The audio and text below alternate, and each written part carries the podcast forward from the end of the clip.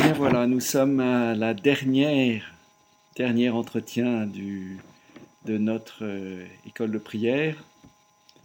Euh, vous ne savez pas tout, euh, mais vous savez tout ce que je sais. et nous terminons donc notre troisième cycle, discerner Dieu dans notre vie.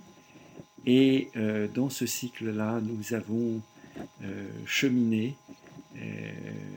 sur la libération de notre emprisonnement, d'esprit de pauvreté, le cheminement qui prend du temps, l'ouverture à l'Esprit Saint qui est euh, comme un pneumatisme partagé.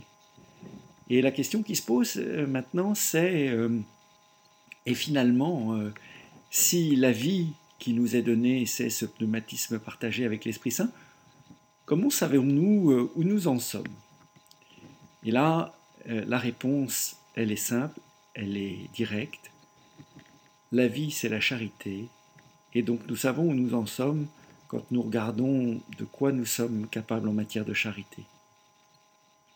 C'est un petit peu le test de la présence de Dieu en nous. Euh, et en effet, la charité, c'est la marque de la vie en action. Elle va au-delà des contrariétés et des souffrances de la vie. Et à cet égard, le Christ est notre prototype. De ce fait, nous savons en permanence où nous en sommes dans notre union à Dieu, et nous pouvons nous poser la question, est-ce que les contrariétés de la vie nous clouent sur place, ou bien est-ce que nous les enjambons dans une union à Dieu renforcée? Avec évidence, le, Père de l'Église qui s'est imposé à moi, c'est un Père contemporain qui est Charles de Foucault. Avec cette prière, mon Père, je m'abandonne à vous, faites de moi ce qu'il vous plaira.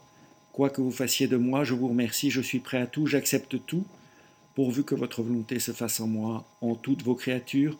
Je ne désire rien d'autre, mon Dieu. Je remets, je remets mon âme entre vos mains, je vous la donne, mon Dieu, avec tout l'amour de mon cœur, parce que je vous aime, et que ce m'est un besoin d'amour de me donner, de me remettre entre vos mains sans mesure, avec une infinie confiance, car vous êtes mon Père. Voilà. Bonne, euh, bonne euh, continuation et merci d'avoir passé ce temps à, à écouter, à suivre ces pères de l'Église et du désert, qu'ils soient anciens ou contemporains avec Charles de Foucault.